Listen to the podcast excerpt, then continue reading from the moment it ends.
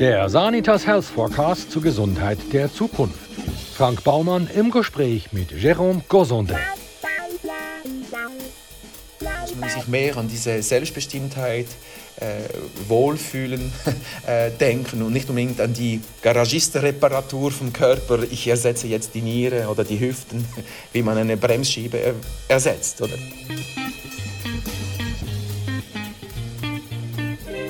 Dr. Jérôme Cosondet ist seit 2018 Direktor Romand von Avenir Suisse.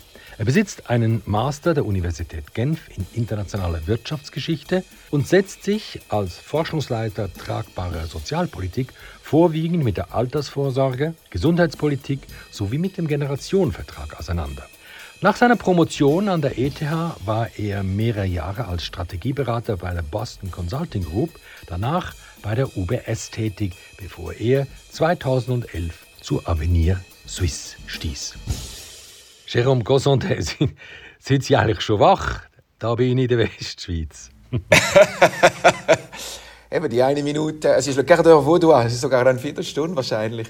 Nein, die Zeitverschiebung ist tatsächlich, äh, äh, die geht's, oder? meine, die Sonne steht ein bisschen, wir sind weiter westlich als, als die Deutschschweiz und deshalb steht die Sonne ein bisschen später auf. Äh, aber dass wir die gleiche Zeit haben, das gilt erst äh, seit der Einführung der Eisenbahn. Vorher hat jedes Dorf seine Kille Leute am 12 Uhr an, an der Sonne äh, gerichtet. Also wenn die Sonne am höchsten Punkt war, dann war Mittag, war 12 Uhr.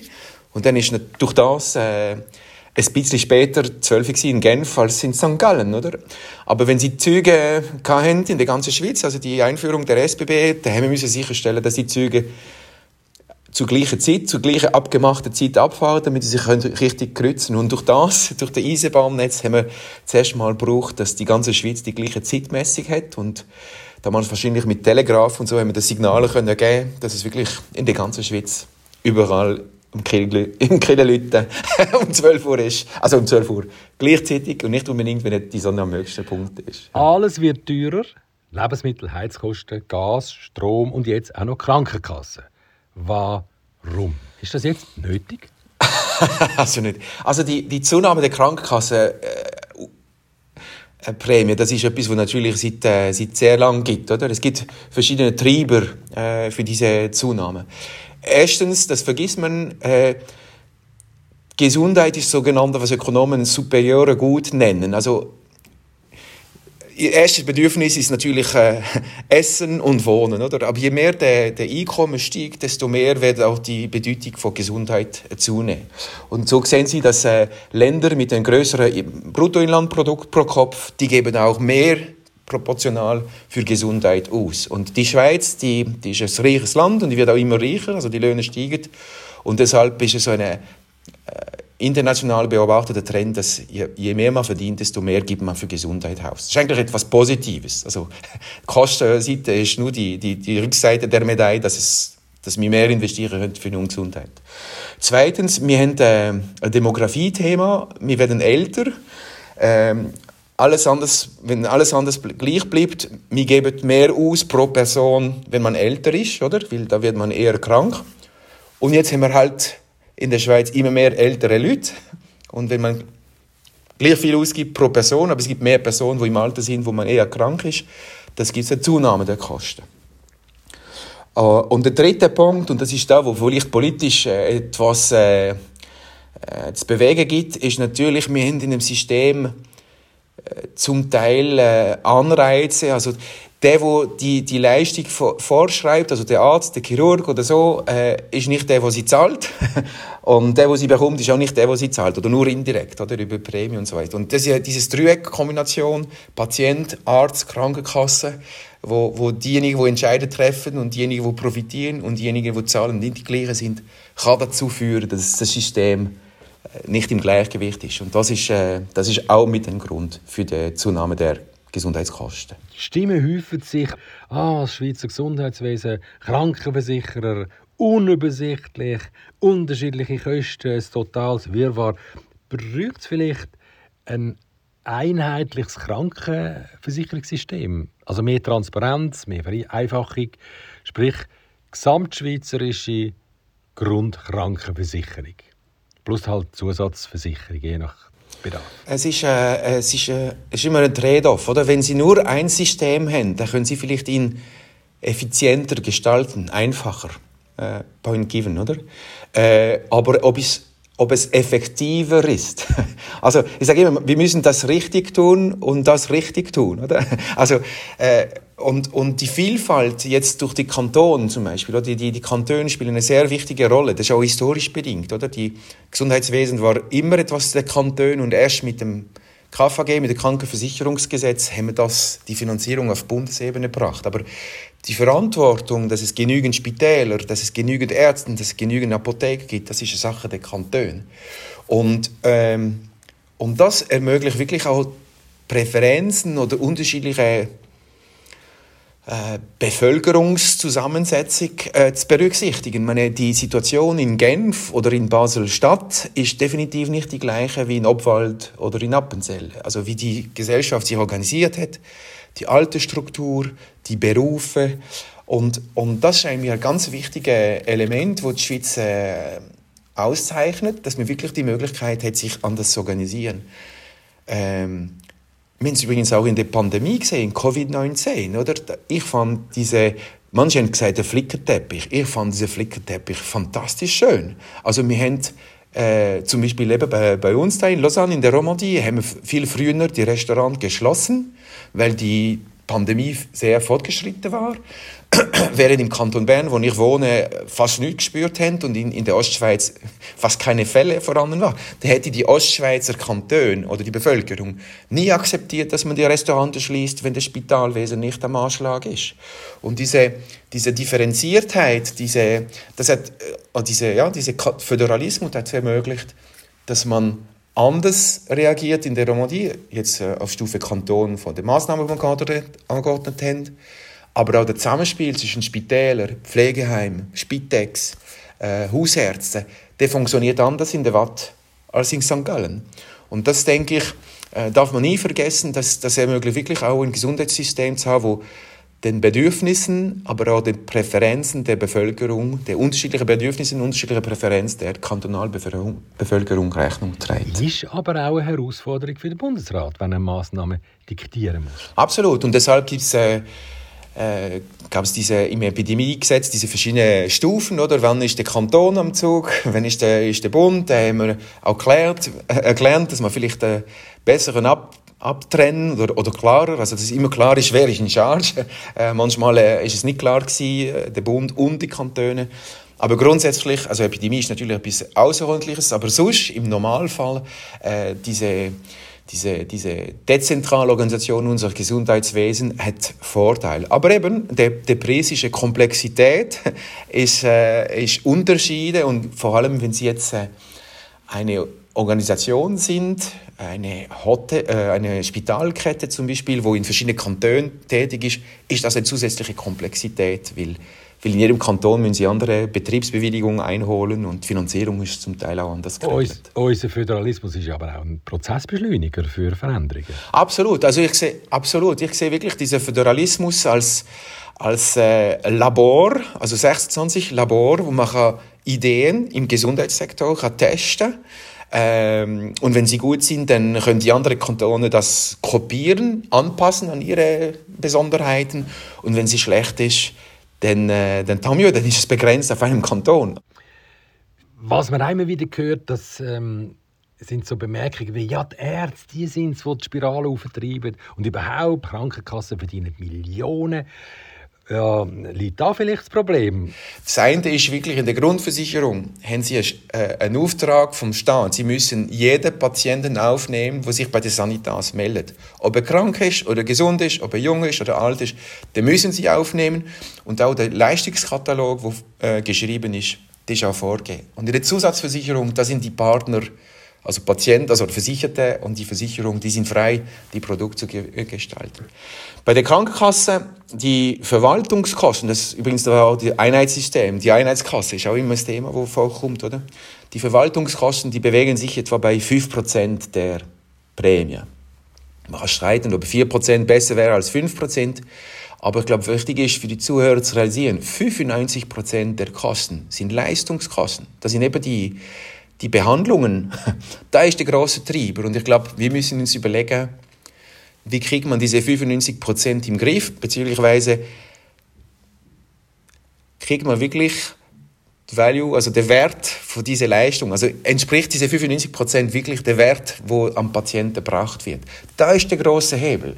Wenn Sie 10 Prozent von dieser großen Masse können reduzieren, dann sparen Sie 10 Prozent Prämie. Wenn Sie 10 Prozent von den 5 Prozent Verwaltungsgebühren, dann sparen Sie 0,5 Prozent. Also man sieht, äh, auch hier wieder, es ist sehr wichtig, dass man das System optimiert und in dieser Gesamtoptimierung kann man vielleicht auch die, die Verwaltungskosten anschauen. Aber ich glaube, der, der große Hebel ist wirklich bei der Leistung. Also was das, wo Herr und Frau Schweizer an Gesundheitskonsum konsumieren. Ja, ja aber da kann man äh, gerade dort ansetzen und sagen, hallo, Herr und Frau Schweizer, jetzt tun Sie doch Gott mal endlich etwas für die Gesundheit tun sie sich anständig ernähren und treiben sich Ja, vor. und, äh, und äh, höchste Interesse ist nicht mal äh, Sparen von der Krankenkassenprämie, sondern sie werden gesunder leben und, und länger leben. Also der, der Anreiz ist tatsächlich da. Also ich glaube, die meisten wissen, wir wissen alle, wenn wir zu viel Schokolade essen oder zu viel Fondue, jetzt ist wieder Herbstzeit, wo kommt, dass das vermutlich ansetzt und vermutlich nicht gesund ist. Ähm, da muss man aufpassen, dass man nicht äh, zu paternalistisch wird ähm, es ist immer ein Abwägen, eben äh, ein feines Essen mit Freunden und langfristig. Ähm, ich glaube, das ist wichtig, dass man die Leute informiert, dass man vielleicht auch äh, äh, Lebensmittelproduzenten mit Informationen auf der Verpackung. Äh, Sie kennen das vielleicht, diese Nutri-Score, das ist so ein Ampelsystem. Rot ist eher ungesund und grün ist eher gesund. Aber die Leute sollten, äh, ich rede hier von mündigen Bürgern, also erwachsen, ohne also urteilsfähig, dass sie selber diese Entscheidung treffen. Ja, aber jetzt generieren wir ja gerade wieder ein neues Problem. In dem Moment, wo die Menschen gesünder sind, werden sie älter. Wir alle werden ja per se schon älter als unsere Vorfahren. Und dann haben wir ja gerade nochmal eine neue gigantische Herausforderung für unser Gesundheitssystem und, und für unsere Alters Vorsorge, wenn die Leute 120 äh, Jahre alt werden. Das ist interessant. Also das ist der Spagat von der, von der Prävention und übrigens, das ist auch mit ein Grund, denke ich, dass die Gesundheitskosten steigen, oder? Früher, ich vereinfache extrem äh, bewusst, oder, um das zu überspitzt zu formulieren, aber früher sind sie mit 55 haben sie einen Herzinfarkt und sind tot. Fertig. Jetzt, dank der medizinischen Fortschritt, kann man diesen Herzinfarkt retten und jetzt mit 65 entwickeln sie vielleicht einen Krebs, einen Darmkrebs mit Onkologie kann man das behandeln und mit 80 entwickeln sie eine Demenzkrankheit und dann werden sie nochmal ein drittes Mal behandelt, oder? Und, und das erklärt, also diese Überlebens, diese, was ich vorher gesagt habe, man lebt länger, also man hat auch mehr Zeit, Krankheit zu entwickeln, die man äh, behandelt, äh, heilt, aber natürlich jetzt die Kosten pro Person über seine ganze Laufbahn äh, durch das steigen. Ähm, Natürlich ist es äh, rein äh, rechnerisch äh, für die Gesellschaft schlecht und danke darum, ich glaube, die Alternative ist nicht sympathischer. Also ich zahle lieber ein bisschen mehr für meine Vorsorge und für die Gesundheitskosten, als dass ich jetzt auf diese Jahre Lebenserwartung verzichte. Gut, ja, gut, also die Frage ist natürlich auch, wie gesund bin ich denn wirklich noch, wenn ich 110, 120 Jahre alt bin? Das ist korrekt. Der Körper ist ja eigentlich nicht konzipiert für so eine lange Lebenstour. Es hat einen Punkt, ich glaube, der und das zeigen auch Studien, wenn sie die Leute fragen, oder? Also, die, die älteren Leute, erstaunlicherweise, die fühlen sich, also wenn sie fragen, fühlen sie sich gut oder was, merken sie nicht, dass die älteren Leute schlechter antworten als die Jungen. Weil wenn sie fragen, wie fühlen sie sich, dann tun sie immer messen auf, auf den Erwartungswert. Wenn sie 90 sind und rundum alle Leute äh, nur noch mit dem Rollator unterwegs sind und sie können nur mit einem Stock, und langsam, aber sie können raus und der andere kann nicht mehr, dann äh, ihre Erwartung, also ja, da fühlen sie sich gut, wohl wissen, dass sie natürlich nicht mit einem 20-jährigen Marathonläufer zu vergleichen sind. Oder? Und, äh, und ich glaube, die, äh, der Gesundheitszustand ist das eine, der andere ist die Selbstbestimmung. Also kann ich noch entscheiden, kann ich noch, und kann ich noch kopen, also ich finde das deutsche Wort nicht, kann ich noch mich anpassen an meine Wege. Der eine merkt nur, ich kann nicht mehr auf dem Matterhorn aufklettern und ist himmeltraurig. Und der andere sagt, ich kann nicht mehr auf dem Matterhorn, aber ich kann noch im Garten mich beschäftigen und das erfüllt mich mit Freude, oder?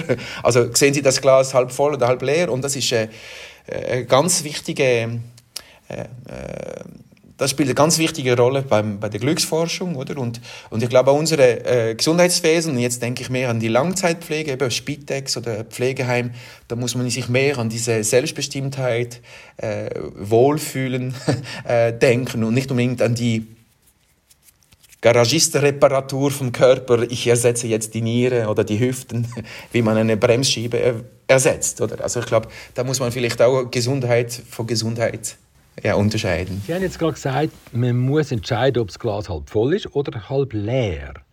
Das beweist mir natürlich, dass Sie tatsächlich von der Boston Consulting Group kommen. ich sage aber, das Problem ist das Glas. Und wenn, ich, wenn er halb, halb voll, oder, wenn Sie da, oder Sie können das Glas kleiner machen, dann ist er voll, oder? das, das ist das Wattländer Konzept. genau. Die, die sind auch tatsächlich kleinere Weingläser als die Schweizer Kollegen. aber, aber sagen Sie mal, wenn wir in die Zukunft schauen, ist unser Gesundheitssystem noch tauglich? Ist es zukunftstauglich oder sehen Sie gerade äh, Schwächen, die man beheben müsste? Ja, äh, sind, ja selbstverständlich. Ähm, in der Schweiz haben wir im Vergleich zu anderen Ländern äh, äh, ein Mischsystem. Sie haben, äh, das Paradebeispiel ist England mit dem National Health Service, also NHS, oder? Sie haben ein einheitliches System, steuerfinanziert, alles top-down und wieder alles diktiert, oder? Äh, in der Schweiz haben wir viel mehr über diese Bottom-up-Approach ist sogenannte regulierter Wettbewerb. Also es ist nicht der freie Wettbewerb. Es gibt Regeln, es gibt Zulassungen, es gibt ähm, eben, sie können nicht, jeder kann ein Spital auftun. Sie, brauchen, äh, sie müssen auf die Spitalliste kommen. Das gleiche mit Pflegeheim. Aber es hat Wettbewerbsgedanken. Und in der letzten Zeit habe ich das Gefühl, wir haben immer mehr versucht, diesen Wettbewerb zu regulieren, zu zentralisieren. Immer mehr Entscheidungen werden jetzt in Bern getroffen. Und ich denke, wir sollten zurück zu diesem regulierten Wettbewerb äh, zurückkommen, äh, aber einen guten Wettbewerb. Nicht ein Wettbewerb, wo man versucht, die Kosten auf anderen zuzuschieben. Also das Spital äh, versucht, seine Patienten möglichst schnell rauszukicken und dann übernimmt Spitex die Kosten, oder? Aber ein, ein Wettbewerb, der auf Qualität orientiert ist. Ich meine, ist ja verrückt. Wir geben über 80 Milliarden Franken aus pro Jahr für Gesundheit, aber wir sind punkto Qualität de facto im Blindflug. Wir wissen nicht, ob eine Knieoperation äh, oder eine Hüftoperation, ob sie wirklich nötig war oder nicht. Wir können messen, hat sie Komplikationen gegeben, hat sie Infektionen gegeben, aber die Indikationsqualität, also eben, war das rechtfertigt, das wissen wir nicht. Äh, wir wissen auch nicht als Laie, äh, in welchem Spital soll ich eben doch diese Hüftoperation machen. Ich kann heute mich höchstens orientieren an die Fallzahl, also machen Sie zehn am Tag, eins im Monat, das kann ich vielleicht noch abschätzen und eins im Monat ist vermutlich nicht genügend, aber aber eben, machen Sie zehn schlechte am Tag, wissen wir noch nicht. Also der, der, da sind wir wirklich in den Kinderschuhen. Also in Spitälen immerhin gibt es Qualitätsindikatoren, das ist ein erster Schritt. In den Pflegeheimen werden sie jetzt erfasst, die sind aber nicht öffentlich zugänglich. Und in den Arztpraxen, bei der Physio, äh, in, in, äh, im Spitex, da immer noch, äh, also schwieriger zu messen, also es ist nicht äh, eine Kritik, eine Pauschalkritik, aber es zeigt einfach, wir sind noch nicht so weit, dass wir wirklich einen Qualitätswettbewerb ermöglichen in der Schweiz. Und ich glaube, in diese Richtung muss es gehen, dass wir mir stört weniger das Geld, das wir dafür ausgeben, als die Unsicherheit oder die, das, das Unwissen, machen wir etwas wirklich Gutes mit diesem Geld oder nicht. Oder? Viele von meinen Kollegen aus der Kante, also mindestens die, aus denen im Gegensatz zu mir etwas Gescheites geworden ist, die sind jetzt sehr erfolgreiche Mediziner. Und die sagen mir, dass sie heutzutage gar nicht mehr ähm, reflexartig zum Messer greifen, sondern eben zusammen mit dem Patienten, mit der Patientin versuchen herauszufinden, ob man wirklich operieren muss. Also wie groß ist der aktuelle Leidensdruck heute, beziehungsweise inwieweit trägt ein Eingriff mit all seinen Neben- und Folgenerscheinungen wie äh, Narkose, Reha, Physio etc. Inwieweit trägt der dann noch zur Steigerung von der Lebensqualität bei? Oder ist er in das Gegenteil der Fall? Also zum Beispiel, soll man bei meiner 84-jährigen Schwiegermutter das Knie überhaupt noch operieren? Oder vielleicht gescheiter nicht? Absolut. Und, und wenn man es noch, äh, also äh, also Knie ist ein gutes Beispiel, aber denken Sie auch an Palliativcare. Also Sie sind, äh, Sie sind die dritte Chemotherapie und Sie sind 85. Äh, wenn Sie das wirklich noch auf sich zunehmen, die Übelkeit, die Müdigkeit, äh, jeden Tag im Spital, oder wenn Sie sagen, ja komm, jetzt tun wir den Schmerz behandeln, dann bin ich selbstbestimmt und ich kann noch Zeit haben mit meiner Familie. Nicht mehr viel Zeit, aber ich habe sie noch und die will ich geniessen. Und beide, in beiden Fällen, beim Knie, Bagatelle in Anführungszeichen, und bei der lebenswichtigen Chemotherapie, ist mir ganz, ganz wichtig, dass man einen Dialog hat mit dem Patienten, dass man zeigt, die beiden Optionen. Und für einen, einen Profisportler, ist die Frage klar. Knie muss repariert werden, sonst verliere ich meinen Job. Und für einen Hobbywanderer wie ich, dann, ja, dann werde ich halt mehr gärtnen.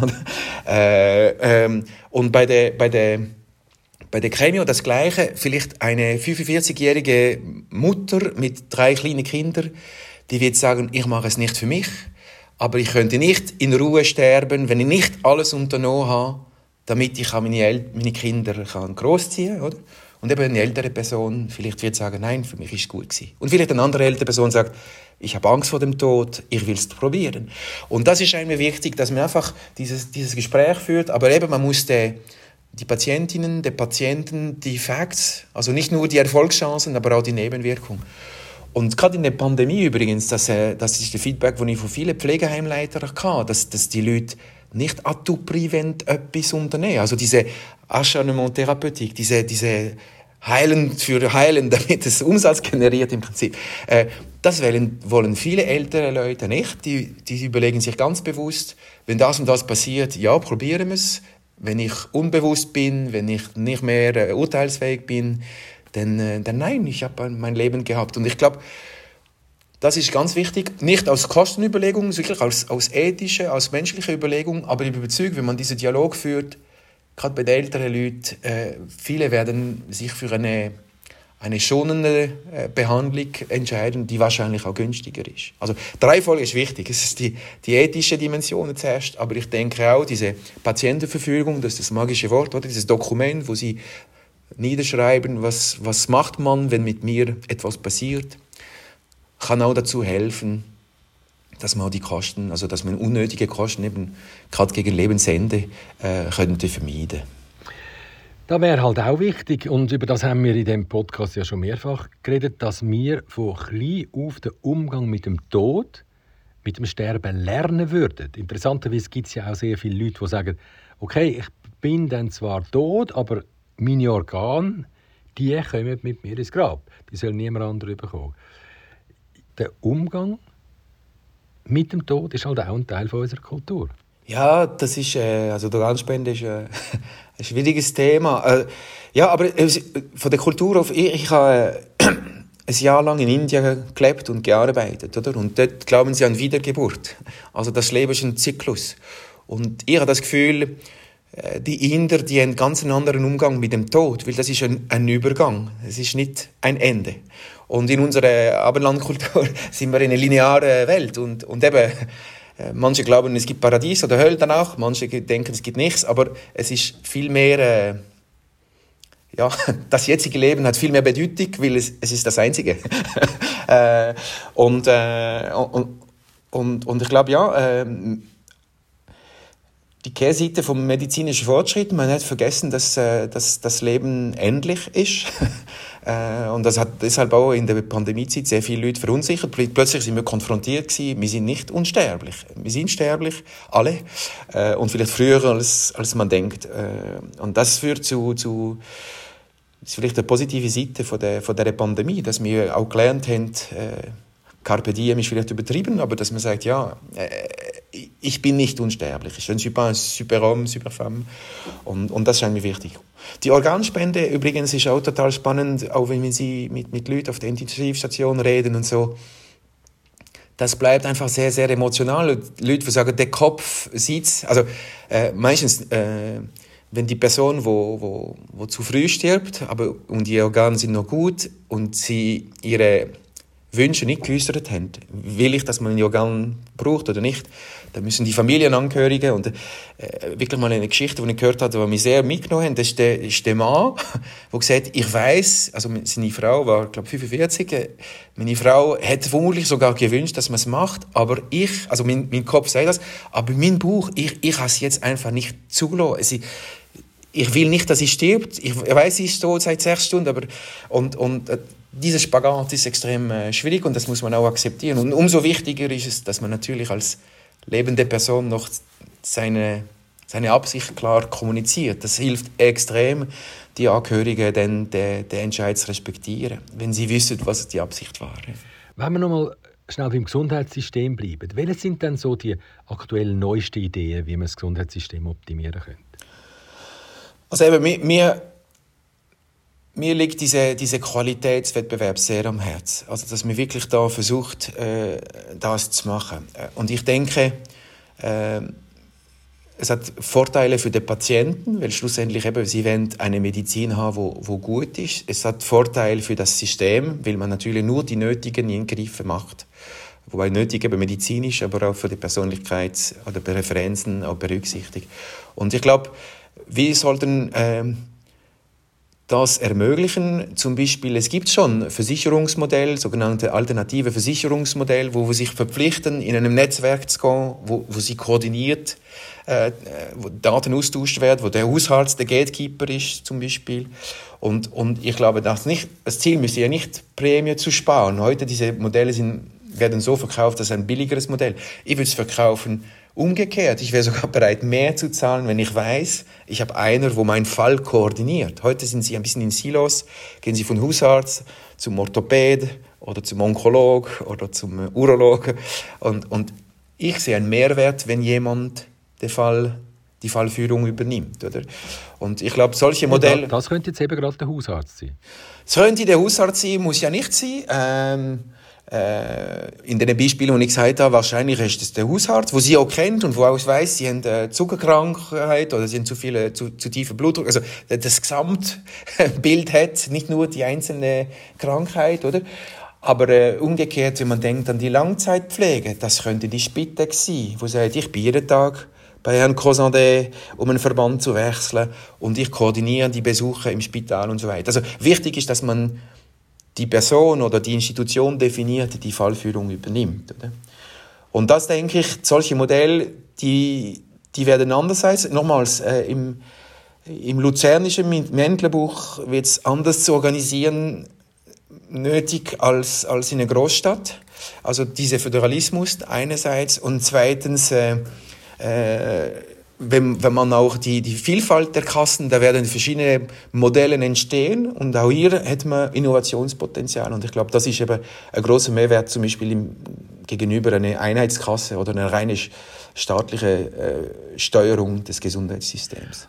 Als Alarmist, wo bei der kleinsten Verletzung, also jetzt da zum Beispiel bei einem kleinen angerissenen Hütli am Zeigefinger, als Alarmist, wo, wo immer gerade Katastrophe auf sich zukommen sieht. Also jetzt im konkreten Fall die Amputation vom Finger, von der Hand, vielleicht sogar vom ganzen rechten Arm. Als Alarmist bin ich ein großer Fan vom Vertrauensarzt. Und das muss für mich nicht einmal unbedingt ähm, ein Fachspezialist sein. Das kann auch mein Freund Thomas Trobli sein, der mir als Kniechirurg plausibel erklärt, wie ich meinen Rücken trainieren muss. Und wenn er mir ein gutes Restaurant empfiehlt, dann vertraue ich ihm auch dort.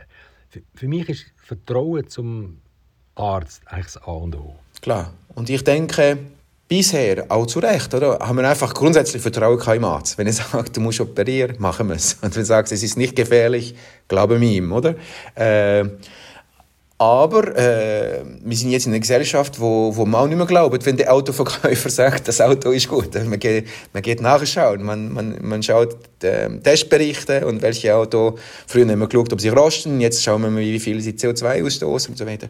Und ich denke, wenn man jetzt diese Qualität auch sichtbarer könnte machen, da wird natürlich auch der Vertrauen in den Vertrauensarzt, aber auch in Spezialisten, wo sie nur einmal besuchen, weil der kann zeigen, meine Patienten oder mein Spital, Punkt der Qualität verbessert sich Jahr für Jahr. Und das schafft dann natürlich auch Vertrauen.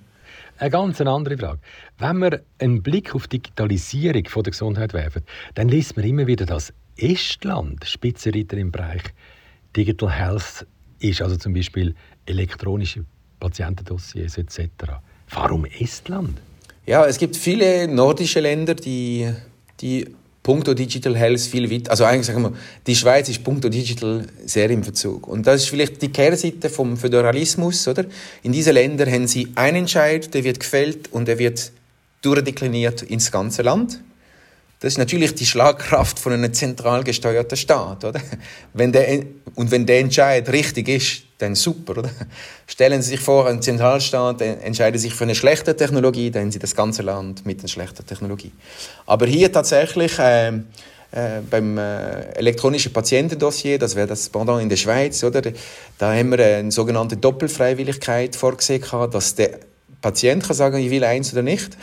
Und der Arzt kann sagen, ich biete eins oder nicht. Und das hat natürlich, und dann immer noch ermöglicht, dass verschiedene Systeme entstehen. Und das ist vermutlich im Nachhinein ist man immer schlauer. Also vor allem die Doppelfreiwilligkeit, denke ich, das war ein Fehler. Aber, aber es ist schon so, äh, diese Länder, die haben äh, eben ein anderes Staatsverständnis. Also was oben befohlen wird, das macht man. Äh, und zweitens, die haben auch ganz einen anderen Umgang mit, äh, mit Datenschutz. Also die Schweizer, die reagieren extrem allergisch.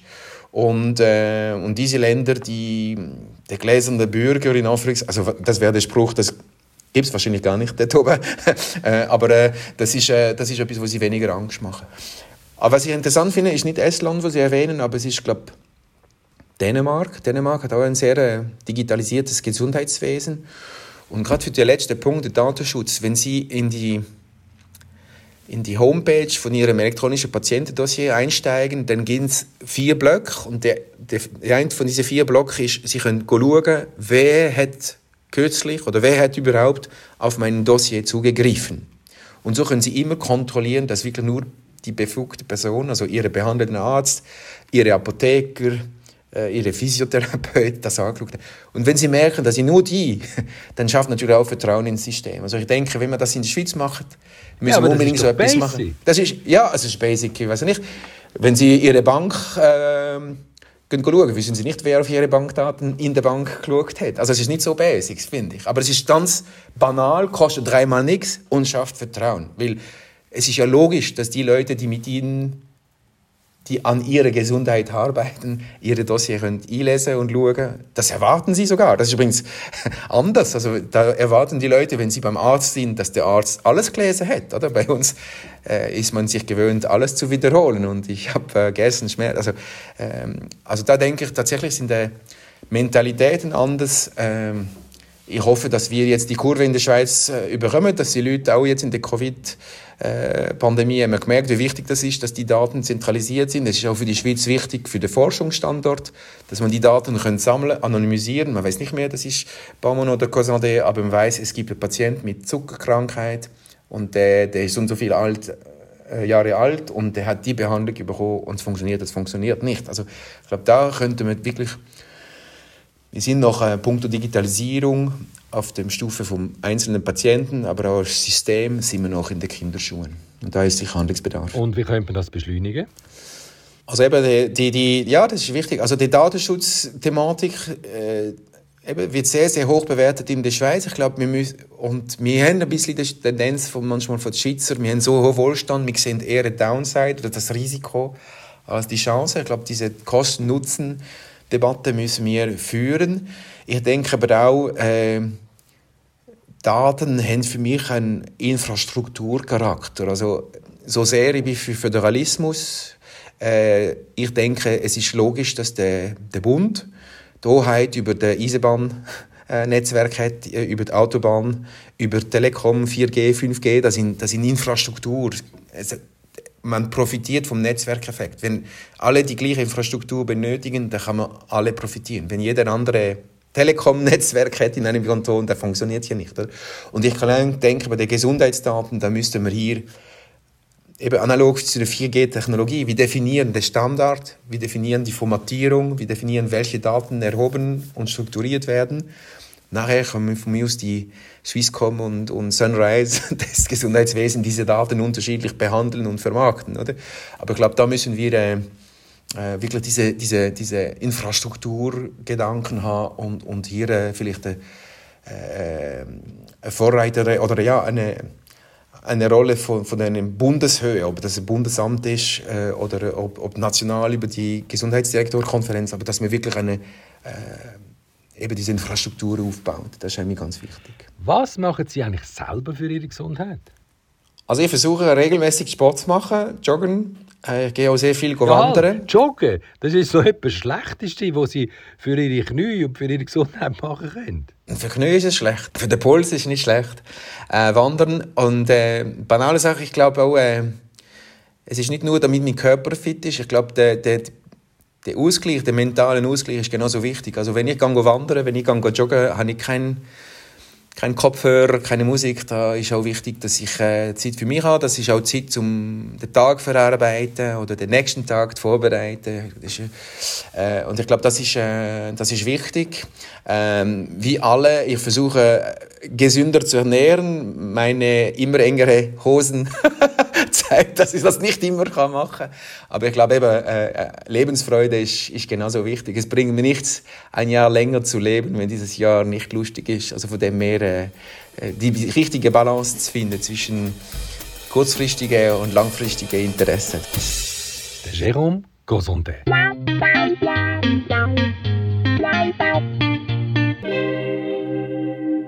Wenn Sie mögen, was Sie hörten, abonnieren Sie uns und bewerten Sie uns und empfehlen Sie uns fleißig weiter. Ja, und den Bestseller Sanitas Health Forecast, den gibt's überall dort, wo es gute Bücher gibt.